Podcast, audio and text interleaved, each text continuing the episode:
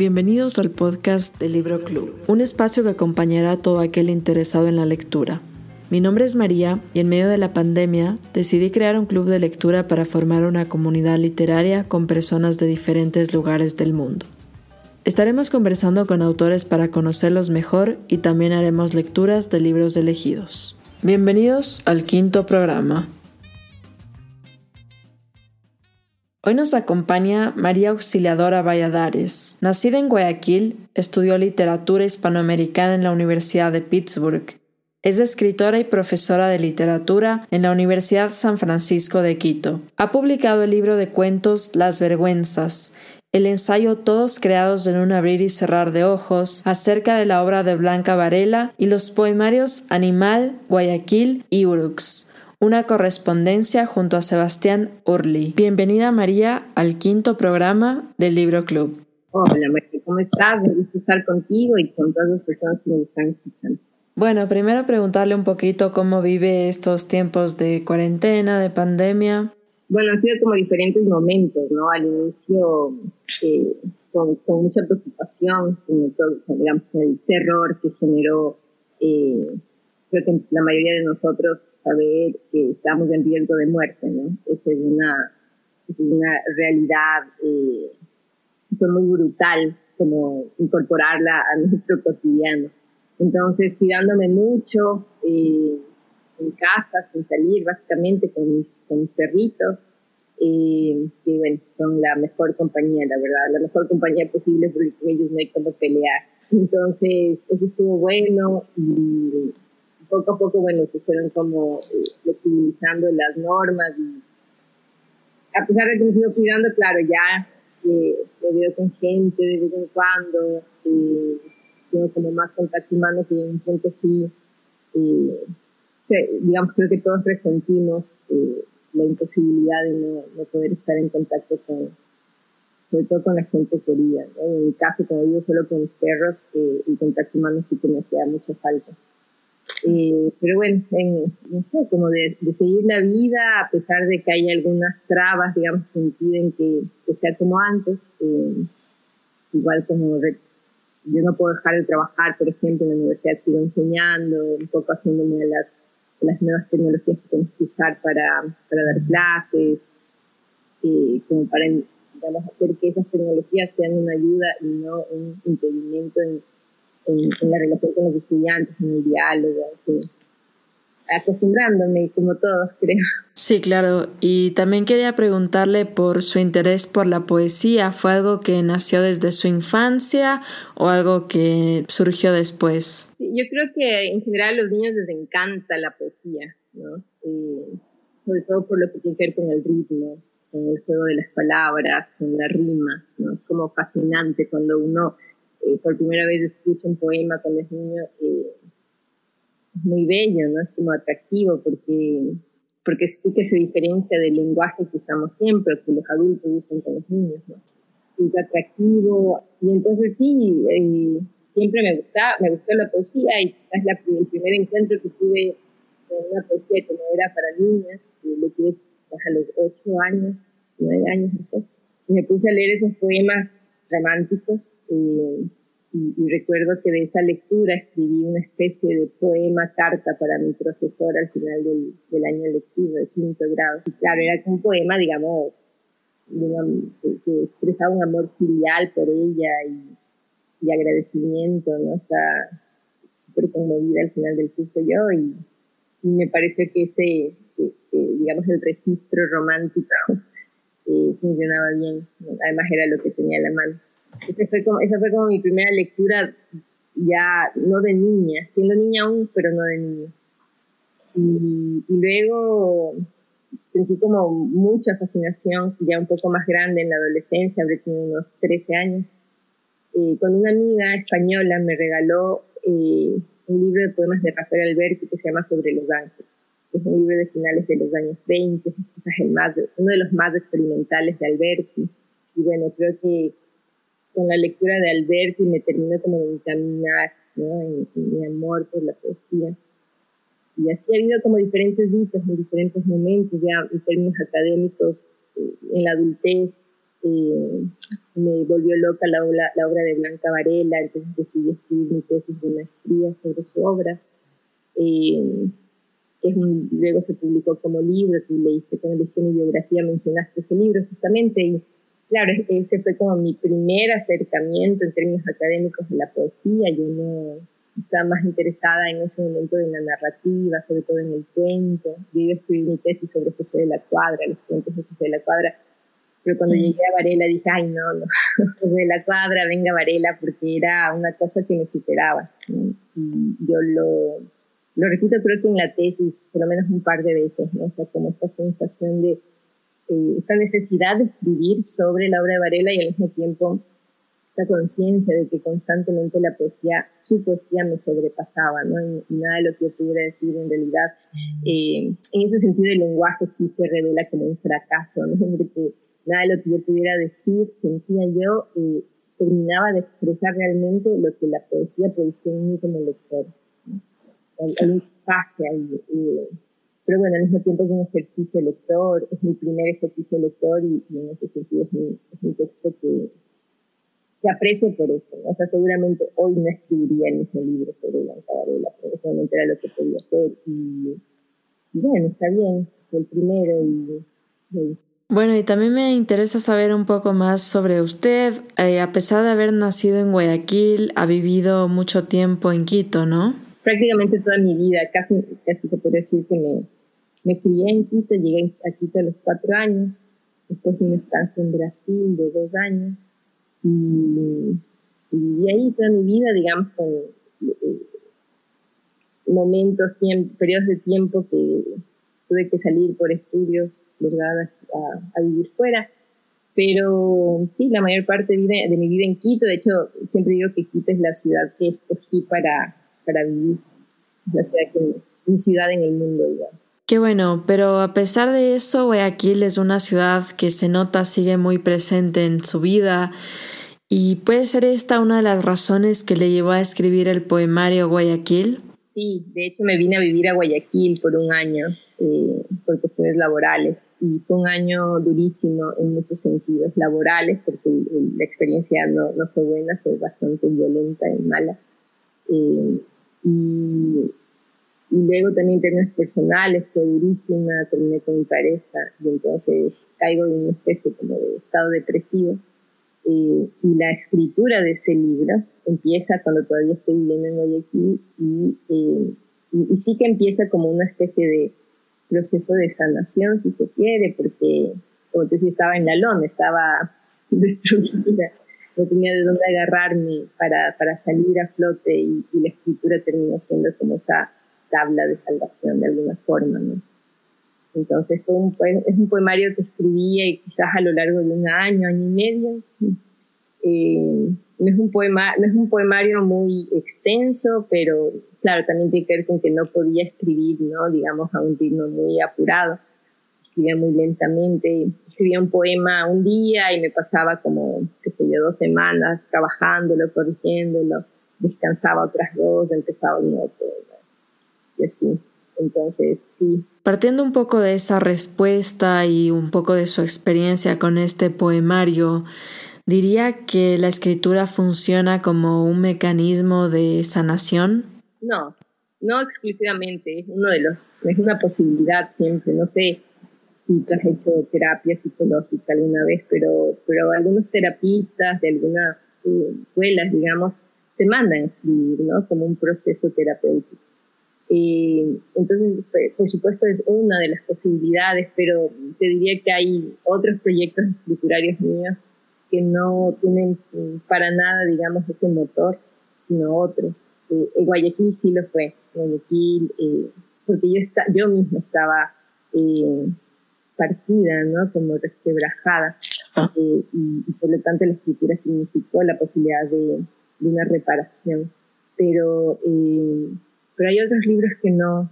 Animal no, por ejemplo, que es mi primer libro de poemas. Ese no es un libro terapéutico. Eh, tampoco Urux, ¿no? O sea, Urux, la correspondencia con mi amigo Sebastián, es una no sé, es un, es un, ejercicio escriturario más bien que se instala en la, en la necesidad del diálogo, ¿no? Es una persona súper cercana a mí él me propuso este proyecto tan hermoso y, yo encantada de la vida acepté, ¿no? Entonces se convirtió casi que te en una especie de juego más bien, ¿no? Que se activaba entre los dos gracias al, al amor que ambos tenemos por la poesía. Entonces, cada proyecto tiene su aliento distinto, creo, y, responde ciertamente al, lugar en el que nos, en el que estemos parados, paradas en, el momento en que pensemos la escritura. Volviendo a este recorrido de Guayaquil y Quito, en el poemario Guayaquil hay justamente este poema que lleva el nombre de Guayaquil, Quito, Guayaquil, y habla de los recuerdos, pero no solo de forma física en cuanto a las ciudades, sino también todo lo que esto implica en las relaciones con las personas.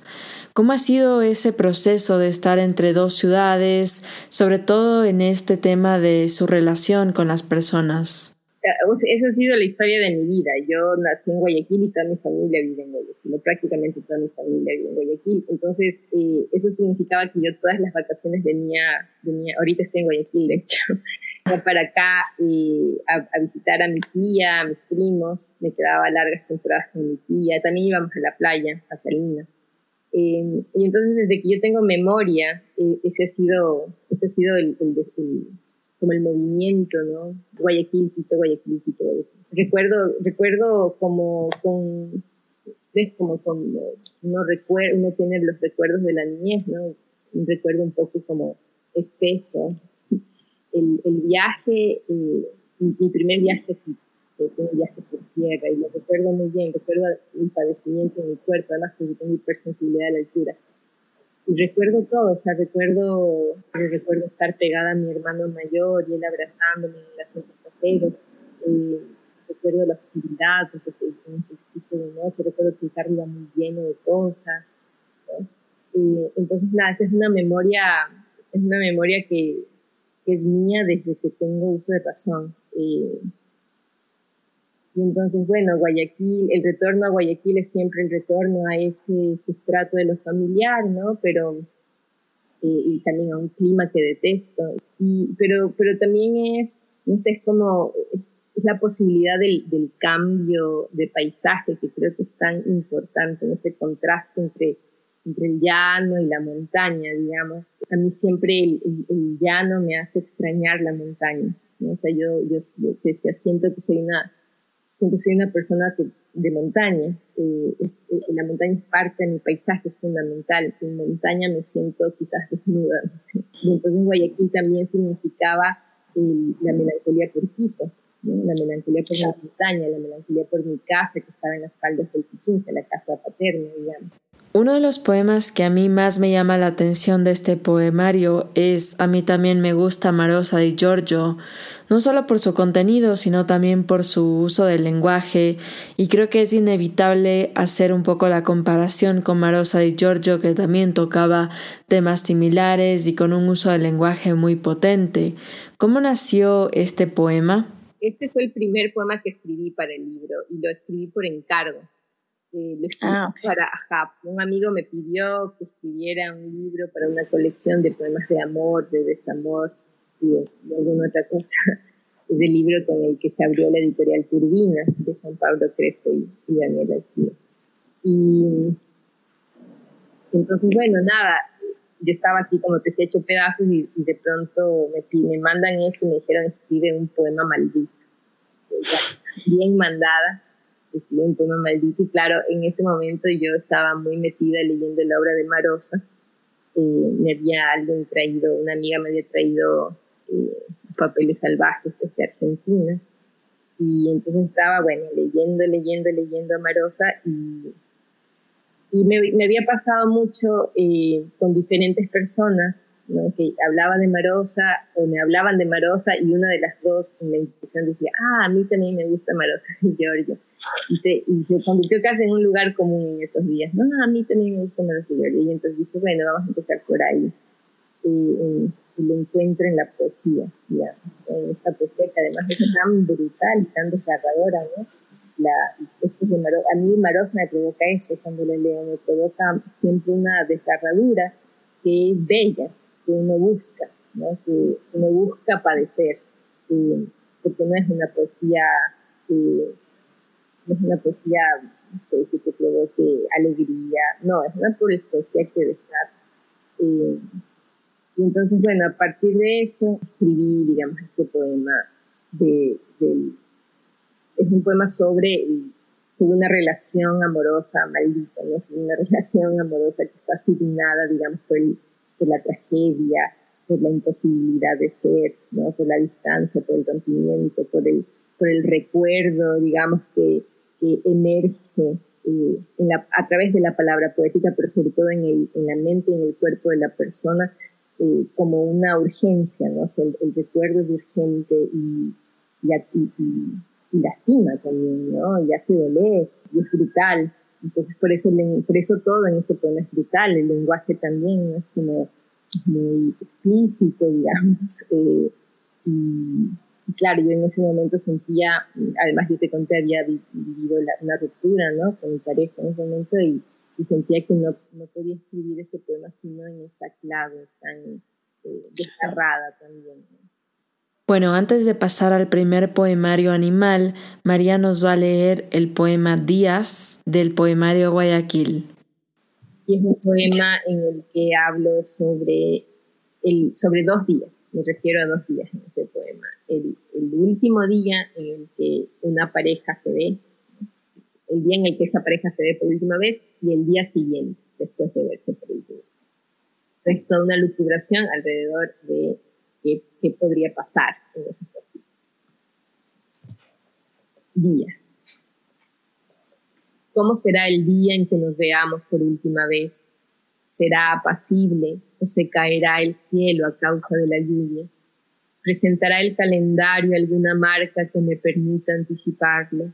¿O será un día como cualquiera? Habréte olvidado, me daré cuenta de que es el último, estaré consciente y entenderé que esa será mi primera muerte. Podrán nuestras bocas dirigirse palabras, coincidirá con mi caída, con la tuya, con un viaje, habrá despedida, que otras personas veremos por última vez ese día, sonreiremos, me verás a los ojos y te concentrarás en tu reflejo, sentiremos todavía alguna forma del amor. Puedes decirme cómo lo imaginas, cerrarás alguna puerta después de mirarme desnuda, seremos viejas o pequeños animales, sentirás nostalgia, seremos un bloque de hielo o de tiempo. Notaremos el tamaño de la desgracia, me llamarás por mi nombre, intercambiaremos palabras, cómo será el día siguiente, se sabrá fútil el mundo, dormiremos por horas, sabremos que seremos tristes o entenderemos que ya no hay fardo sobre la espalda, nos escribiremos cartas, diremos que la vida valió o sonreiremos ignorantes, deseará todavía la una el cuerpo de la otra, hablaremos por teléfono, buscaré yo una cuerda, te encerrarás tú en un dolor infinito de paredes blancas, te darán el pésame, me despertaré inquieta, se aprovechará alguien del tamaño de mi tristeza, caminaremos por los mismos lugares, visitaremos a los mismos amigos, ahogaremos nuestros quejidos en el mismo segundo y sin saberlo, o crees que para entonces ya nada duela y seremos los rostros inservibles del amor. Qué bello. Muchísimas gracias María. Y ahora quería pasar un poco a su primer poemario animal. Este comienza con un extracto de la cuestión del animal en el pensamiento de Jacques Derrida, en donde se plantean preguntas como quién responde al nombre común, general y singular de lo que ellos denominan así tranquilamente el animal, o el animal en general que es. ¿Fueron estas preguntas que usted se hizo en el proceso de creación de este poemario? Es una súper buena pregunta y te agradezco que la hagas. La verdad, no. Eh, yo llego a, a, leer, digamos, toda esta teoría alrededor de lo animal después cuando voy al doctorado mm. en Pittsburgh. Empiezo, de hecho, con, con Deleuze y Guattari, ¿no? Con el famoso capítulo sobre el devenir animal. Luego leí un montón de otras cosas porque, de hecho, en, en tesis trabajé un capítulo dedicado al poeta peruano José Watanabe en el que trabajo la cuestión del hombre. Claro, porque el poemario había estado listo ya desde, desde mucho antes. Entonces, estas lecturas son posteriores. Eh, y el concepto de devenir animal, que es con el que empiezo, digamos, me sirvió, o mejor dicho, cuando llego a Deleuze digo, ah, esto es lo que hice en alguno de los temas de animal, ¿no? O sea, el ejercicio eh, de, del, del, devenir animal, ¿no? Como el dejarse afectar por la animalidad, ¿no? El dejarse contagiar por esa potencia del animal. Eh, ocurría en algunos de los poemas. Entonces, el momento en que organizo el poemario, digo, ah, bueno, ok, estos poemas los voy a dejar para el final y, bajo una sección que se va a llamar Devenir. ya lo leo después. y, cuando llegué, estaba leyendo ese, ese capítulo, ese libro para el, el capítulo de Watanabe, del que te hablaba de mi tesis doctoral, y llego a ese fragmento y digo, ay, claro, es, es esto, ¿no? O sea, todo lo que mueve la escritura de animales, esta pregunta, ¿no? Que, que no sé si tiene una respuesta eh, única, unívoca, creo que no, creo que por eso el, el poemario también eh, refleja de alguna, de alguna forma todas estas posibles eh, formas de relación ¿no? entre humano y animal, eh, todas estas formas distintas, digamos que a través de las cuales yo pretendo acercarme a la animalidad, ¿no? Hay poemas en los que la voz poética es la del animal, hay poemas en los que la voz poética es del humano, que tiene una relación quizás más antropocéntrica con, con un animal, y hay, y hay unos poemas en donde la voz es una voz humana, pero la voz de un cuerpo que ha devenido. Entonces son muchas posibles, posibles formas de, de, expresar esta relación y el poemario las, las explora. Entonces creo que un poco con ese epígrafe de, de que pues sí tiene que ver justo ¿no? con que, con que había, al, había algo en mí que, antes de leer toda esta teoría, ¿verdad? Que, que se hacía ya esas mismas preguntas, ¿no? Y esa, el, el motor, digamos, para la escritura eh, tiene que ver con, eh, con, cómo, con cómo lo animal me afecta, ¿no? O sea, cómo lo animal me ha afectado desde que soy niño, Esa, existencia con la que uno convive, ¿no? O sea, uno, todos tenemos perros, casi todos hemos tenido perros o gatos o alguna mascota en casa, ¿no? Y esa existencia a mí siempre me resultaba problemática y siempre me resultó dolorosa esa convivencia. Por algo, de que cuando era niña no entendía, solo me producía dolor. Eh, y luego fui entendiendo, ¿no? Luego fui entendiendo que, que tiene que ver con, digamos, el, lugar que hacemos que, que ocupen los animales, ¿no? Eh, domesticados en, este, nuestras propias vidas. Es un lugar como instrumental casi siempre, o, de, o, de, adorno. O de, Bueno, lo de compañía hasta puede ser un poco más tolerable, ¿no? Pero, pero bueno, hay, hay, hay estas otras formas de relación que son supremamente violentas y me afectaban siempre. O esta, esta capacidad, digamos, que tenemos para acabar con la vida animal, ¿no? Sin, sin ningún empacho, el mismo gesto de aplastar un insecto con el dedo, con el pie, digamos, todas esas eran cosas que me, me sobrecogían. Yo no podía, yo nunca he podido matar solo los mosquitos, porque me quitan, pero luego no, no, puedo, es una cosa que me supera, no puedo, no puedo aplastar un insecto. Y me pasa desde siempre, me pasa desde muy niño. Entonces no, eh, de nuevo creo que tiene que ver con esta, este entendimiento que no era tan racional, ¿no? de, que siempre esa relación está atravesada por la violencia. Por una violencia que no es natural, ¿no? Porque el mundo, digamos, el mundo natural, en el mundo natural hay violencia también, ¿no? Entre las pero, pero que en el caso de la relación entre humano y animal era siempre una violencia, una violencia extra.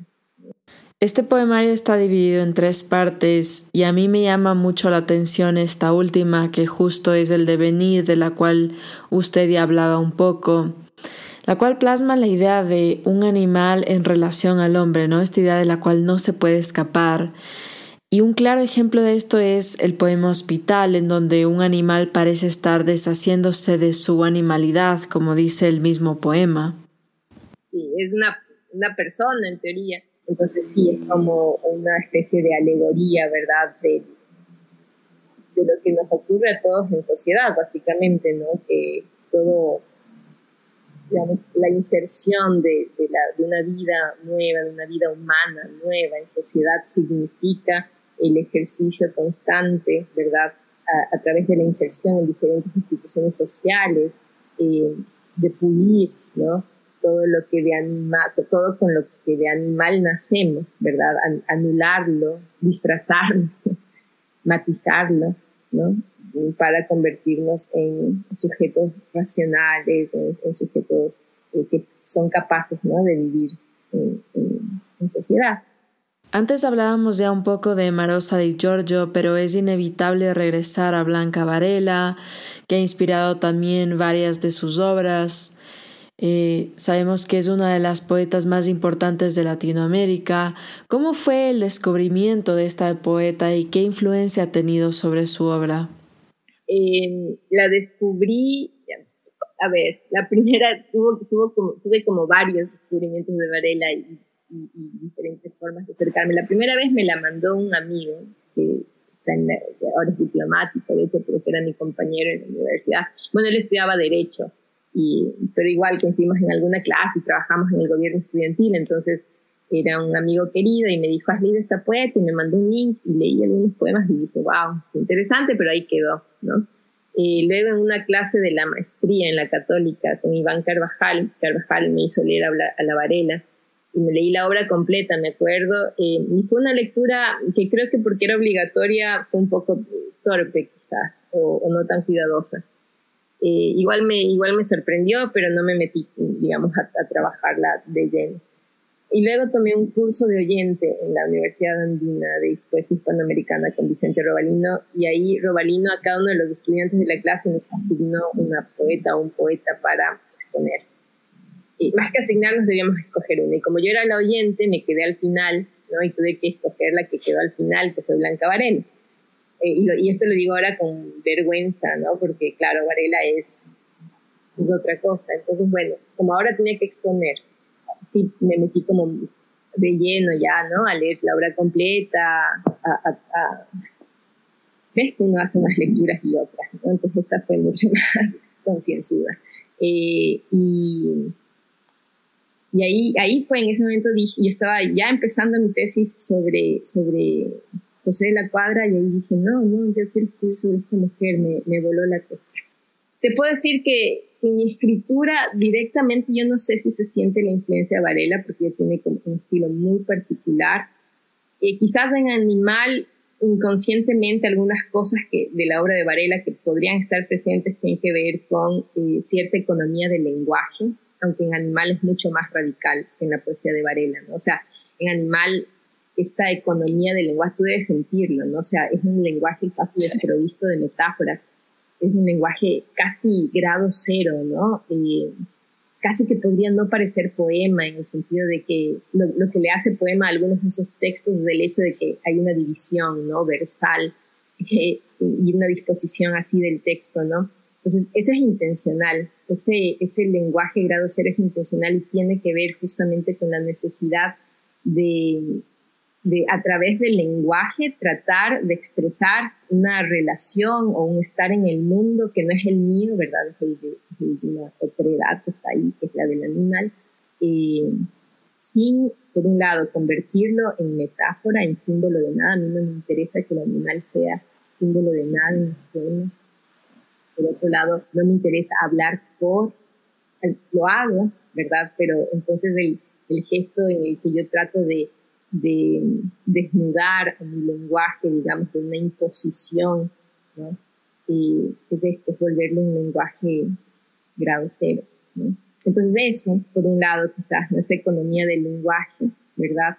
Eh, y quizás sobre todo lo, lo, que más me, me toca de la poesía de Varela que hasta el día de hoy y que, y que va a atravesar creo que mi poesía siempre, no, no, creo que esto vaya a cambiar nunca, la verdad, cuando esté vieja, si es que vieja, es el interés por lo material.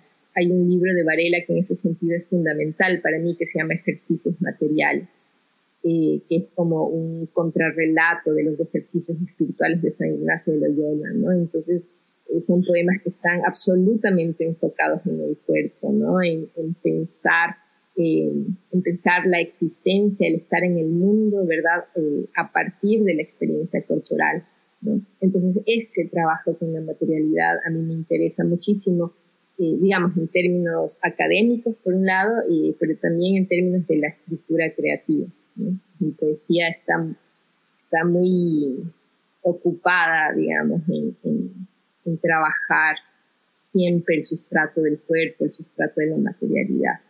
Hablando de esto del uso del lenguaje y pasando un poco a Urox, al comienzo la editorial presenta el libro como una deconstrucción del libro tradicional para presentar un conjunto de experiencias sensoriales y extrasensoriales.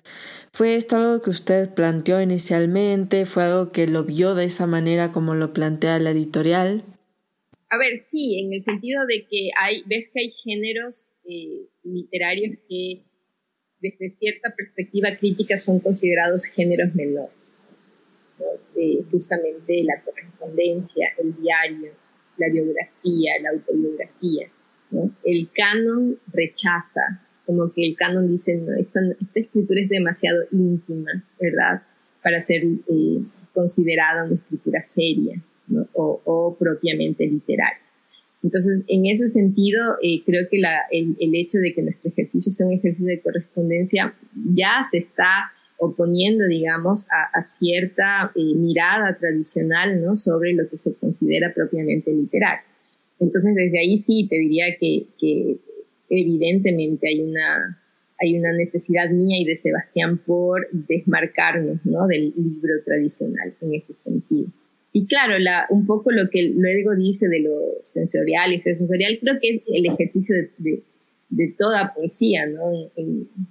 toda poesía está haciendo ese ejercicio constante entre, entre lo sensorial que quizás se instala en la experiencia corporal y lo extrasensorial que ya tiene que ver eh, quizás con el ámbito de las ideas, de las de, la necesidad de explicarse esas, esas sensaciones, esas más que extrasensoriales, metasensor, metasensorial. Entonces, ese es el, siempre ¿no? el, contrapeso típico de la poesía, ¿no? la imagen y la idea, ¿no? están ahí como siempre haciendo un, equilibrio, están en una balanza. Hay, una, hay un tipo de poesía que que apunta más a trabajar la imagen, hay otro tipo de poesía que apunta más a trabajar la cuestión de, los conceptos y de las ideas. Hay una, hay una poesía que, en la que ocurre ese, equilibrio. Entonces, bueno, sí, eh, sí estaría, estaría de acuerdo con que de alguna forma eso es lo que, lo que intentamos hacer Sebastián y yo en este librito, que, por cierto, es un proyecto que, que seguimos trabajando, ¿no? O sea, el libro se publicó eh, no sé, creo que son 12 poemas, me parece, no estoy segura cuántos son. Y luego eh, seguimos con Sebastián y la idea es publicar pronto, y cuando, cuando acabemos una segunda parte, publicar ya ese poemario completo. Igual creo que ese es un proyecto que, que quizás con Sebastián lo tendremos para toda la vida, ¿no? hasta que uno de los dos se muera o los dos muramos, porque es un proyecto muy bello y es un proyecto que, que en ciertos momentos se silencia, ¿no? Hay largos periodos de tiempo, en los, de tiempo en los que ni él ni yo escribimos, y hay otros momentos en los que de pronto necesitamos escribir nos cartas, poemas, ¿no? Entonces, eh, espero, me encantaría que ese sea un, proyecto de, de, de largo aliento. Qué interesante y creo que le da mucho valor el hecho de que sea eh, una correspondencia, incluso a veces sentía que era como un cuaderno de viaje. Sí, yo menos, quizás es más para Sebastián un cuaderno de viaje, porque Sebas vive en Maine, trabaja allá, acá, él es argentino, ¿no? Entonces, eh, nos conocimos en Pittsburgh, ahora él vive en Maine, eh, Argentina, entonces, claro, él, él tiene mucho esta, eh, y esto se ve mucho en los poemas, ¿no? Esta esa sensación, ¿no? De ser un sujeto nómada, de ser un sujeto que, que todavía no encuentra su ciudad en el mundo, porque a lo mejor tiene muchas ciudades en el mundo. Eh, y, y, entonces, claro, es, es, es, diferente esa perspectiva respecto de, la, de una persona como yo, en cambio, sabe que va a vivir entre montañas. ¿no? O sea, a menos que ocurra algo excepcional en mi vida, yo voy a pasar el resto de mi vida entre mis montañas. Y de cierto modo se podría decir que Urux es más personal porque cuenta su propia experiencia de los encuentros y desencuentros con Sebastián, pero de una manera muy directa. ¿Cómo ha sido capaz de llevar su experiencia al texto? Al ser que se trata de, poesía, digamos, de, de poemas carta, en buena medida esos poemas reflejan eh, como el estado de mi ser en, esos días en concreto. Y ahora mismo recuerdo, por ejemplo, que, uno de los poemas que yo escribí los escribí en reacción a la muerte de los tres periodistas en la frontera norte cuando fueron secuestrados. Entonces estaba como absolutamente devastada ¿no? por ese hecho. Eh, y, recuerdo haber escrito, digamos, sin, expresarlo demasiado eh, explícitamente, eh, expresé algo sobre, eh, sobre el dolor que sentía, ¿no? Y sobre la, preocupación y el miedo que, por supuesto, me producía ese, me producían esas muertes y la tristeza, por supuesto.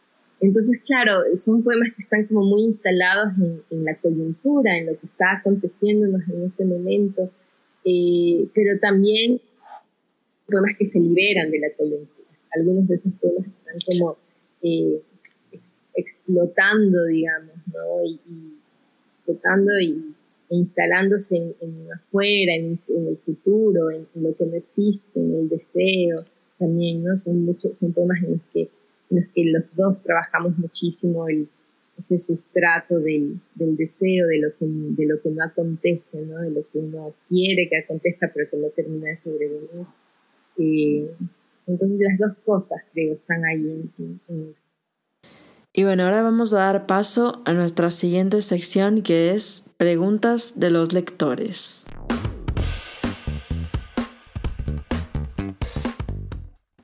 La primera pregunta es, a pesar de haber trabajado con otros géneros, ¿qué es lo que le llama la atención de la poesía y por qué se ha enfocado más en este género? La poesía me gusta mucho como lectora, me, fascina leer poesía y de hecho a ratos siento que debo leer más narrativa, que, leo demasiada poesía y poca narrativa. aunque al mismo tiempo estoy leyendo todo el tiempo siempre alguna novela, algún ensayo, ¿no? la poesía, o sea, siempre tengo como, no sé, unos 10 libros de poesía en mi velador y voy cogiendo uno así, leyendo. Es como que está muy presente en mi vida como lectora. Entonces, eh, eso, eso ha hecho que, que también lo esté de alguna forma como escritor. Eh, pero fíjate que durante muchos años, antes de, de, que yo trabajase a Varela y que empezara la escritura de Animal, en el 2009, durante muchos años yo me dediqué a escribir cuentos. Eh, te puedo decir que desde los 15 hasta los hasta, esa edad, incluso un poco más, porque terminé Las Vergüenzas, el último cuento de Las Vergüenzas lo escribí estando ya en Pittsburgh a los 32 años. Entonces, ahí en, Las Vergüenzas hay cuentos desde de, de mis 19 hasta mis 32 hizo una selección obviamente de los mejorcitos para, para esa publicación y el editor también hizo una selección de lo que yo les mandé. Entonces, digamos, durante esos años lo que yo necesitaba era, era expresarme, digamos, en el registro de la narrativa. Ahora ya no puedo pensar narrativamente. Ahora mi, escritura es, tiene que ser poética, pero, pero eso no quiere decir que en otros momentos de mi vida a lo mejor no, no vaya a volver a la narrativa. De hecho, tengo muchas ganas de escribir una novela que tengo en la cabeza desde hace años. Ya incluso hice una investigación en, de, una hemeroteca sobre un hecho histórico concreto que, que, me, gustaría trabajar. Entonces, bueno, no sé, cada momento tiene su, cada momento tiene su registro y, y, como también este, estos últimos han sido los años de mi formación académica de posgrado, en donde la poesía ha estado tan presente, digamos, eh, ese, es el, ese es el registro que se me impone ahora. está como muy vinculada la escritura mía con mi formación como lector.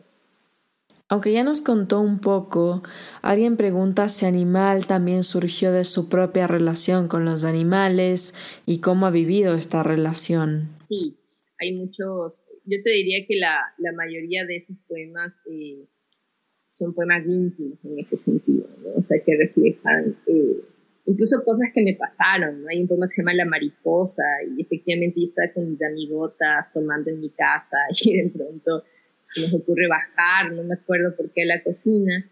Bajamos y veo una mariposa enorme, ¿no? En la pared, en la ventana de, la cocina y me trepo al mesón, borracha como estaba, no tonta. Me trepo al mesón y intento agarrarla torpemente, lastimo, le lastimo, la, ya yo creo que era una mariposa que estaba muriendo igual, ¿no? Vieja. Eh, y me quedo con, literalmente con polvo de ala de mariposa en la mano y la mariposa salió volando. ¿no? Y yo me quedé así, y me acuerdo que en ese momento solo empecé a llorar, y no podía dejar de llorar, porque dije, la, la, lastimé que hice, qué tonto. Y sentí un dolor, sentí un dolor así enorme, que también es el dolor que uno puede sentir en la borrachera, ¿no? en la borrachera se, se potencia, la alegría y la tristeza por igual se puede potenciar, ¿no? Entonces, pasé de este estado de folgorio, de alegría, a un estado de profunda, profunda tristeza y dolor por haberla lastimado, por tonto me acuerdo que mi, pareja entonces solo me, bajó del mesón y me abrazó y me tuvo ahí abrazada hasta que yo paré llorar, sabía que era lo que había hacer. Entonces son cosas que me pasaron, cosas como estas anécdotas que te cuento. Sobre los animales más cercanos no pude escribir, yo no pude escribir sobre mis perros, por ejemplo. En ese libro era, era, de alguna forma fue más aséptica la escritura sobre los, los cercanos, sobre estos perros míos. Y ahora, en cambio, estoy escribiendo un, un poemario dedicado a mis perros. Entonces es un poemario, es un poemario muy diferente animal, el lenguaje es más barroco, si se quiere, no, no llega a ser barroco, creo, pero es más, quizás más vanguardista que barroco, eh, como radical, como de, imágenes locas que, que, no se entienden y que y que creo que sobre todo apelan a la necesidad, por un lado, de trabajar el sonido, ¿no? Yo con mis animales, por ejemplo, juego mucho a llamarlos de formas diversas, ¿no? a no instalarme en el nombre de fila que elegí Roque y Lara, sino a, a, hacer que estallen sus nombres ¿no? y, somáticamente llamarlos de diversas formas. Y entonces un poco, y ves que cuando en el amor uno pone nombres, sea una persona o a un animal, esos nombres son rarísimos, ¿no? o sea, no, son, los nombres amorosos son nombres súper extraños y un poco creo que el, poemario apela a eso, ¿no? En su trabajo con el lenguaje, estas, estas formas extrañas de llamar en el amor, ¿no? Es otra cosa, pero en eso estoy Qué bien, me alegra mucho por eso. Eh, también preguntan qué le llevó a ser profesora de literatura. ¿Fue algo que siempre quiso hacer? Yo creo que sí desde que estuve en la universidad me di cuenta rápidamente, yo estudié artes liberales y sociología en las empresas. Sabía que la sociología no, no iba a ser lo mío. Sabía siempre que la literatura era lo mío. Y bueno, en artes liberales una de las ramas que exploré fue justamente la de la literatura. Y sí, no sé por qué siempre eso, no sé por qué me interesó. Se dio como muy naturalmente con un punto que supongo que admiraba mucho a, muchos de mis profesores, ¿no? Siempre uno termina siendo, cuando puede, obviamente, eh, aquello que, que, vio en otros que le gustó, ¿no? Eh, entonces, yo, yo, creo que admiraba mucho la, la, sensibilidad de mis profes. Desde el colegio tuve un profe de literatura que yo quise mucho, y luego en la universidad, por supuesto, también. Eh, y sí, creo que, creo que eso estaba en mí, sin que lo piense mucho, como que me encaminé hacia allá. Y ves que cuando escoges eh, seguir por el camino de la escritura, digamos, en un país como el nuestro, eh, en todo el mundo, pero sobre todo en un país como el nuestro, solo vivir de la, de la escritura es muy difícil. ¿no? Lo, lo puede muy poca gente. Eh, y entonces siempre tienes como que encontrar un, un, un acompañamiento, digamos, a ese, a ese trabajo escriturario y, me parecía que el de la, ser profesor es ser lector en última instancia. Y, me parecía perfecto, pues. ¿Qué más quiero para poder escribir que leer toda mi vida? Leer, leer, leer, conversar con los estudiantes. ¿no? Digamos que además de ser profe, te obliga todo el tiempo a seguir estudiando. ¿no? O sea, ser profesor implica ser estudiante todo el tiempo. No puedes dejar de estudiar, no puedes dejar de leer, no puedes dejar de actualizarse. Y entonces, creo que por ahí también me encanta esta idea de ser por siempre estudiante. Mi mamá siempre me dice, ¿cuándo vas a dejar de estudiar? Yo, nunca, nunca voy a dejar de estudiar, es lo que me, lo que me interesa, es lo que me, lo que me conmueve, lo que me mueve en la vida. Bueno, y la última pregunta que hacen es, ¿qué es lo que le motiva o le lleva a seguir produciendo poesía? Hay una, no, no todo el tiempo estoy escribiendo poesía, no es algo que haga eh, demasiado disciplinado, pero cuando escribo solo se me impone una necesidad de, de, expresarme quizás de una forma que no, que no sea la en la que me expreso normalmente, ¿no? que en el cotidiano, en la conversación o en mis clases, o, o, a través de la escritura de ensayos o de artículos académicos, que es algo que tengo que hacer siempre también con mi trabajo. es como esta necesidad mm, quizás de, de, de, explorar la potencia del lenguaje, ¿no? Eh, en estas otras letras, y la necesidad de, no sé si es que esto le pasa a todo el mundo, a toda la gente que escribe, pero hay cosas que a uno le hacen sentir más. hay, experiencias, hay relaciones que te hacen sentir más.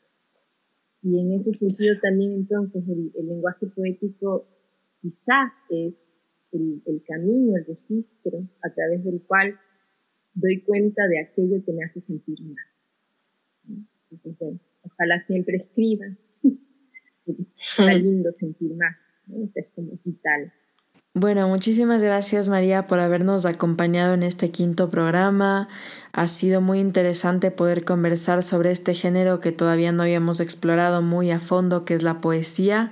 Así que gracias por su tiempo y por aceptar la invitación y estar aquí con nosotros. No, muchísimas gracias a ti María, que bacán estar contigo ahora y bueno, con todas las personas que nos, nos han estado escuchando. Un abrazo enorme. Bueno, le agradecemos nuevamente a María por habernos acompañado en este quinto programa. Ha sido muy importante poder conversar sobre este otro género narrativo tan importante como es la poesía. Sus tres poemarios, Animal, Guayaquil y Urux, son impresionantes, así que se los recomiendo a todos. Y les agradezco muchísimo a todos los que nos han acompañado en este encuentro. La idea es seguir haciendo este tipo de programas en donde entrevistamos a autores y poder acompañarles un poco en su día a día. Para todos los que quieran unirse al club y participar de nuestra lectura actual, no se olviden que la cuenta en Instagram es arroba libro raya baja club.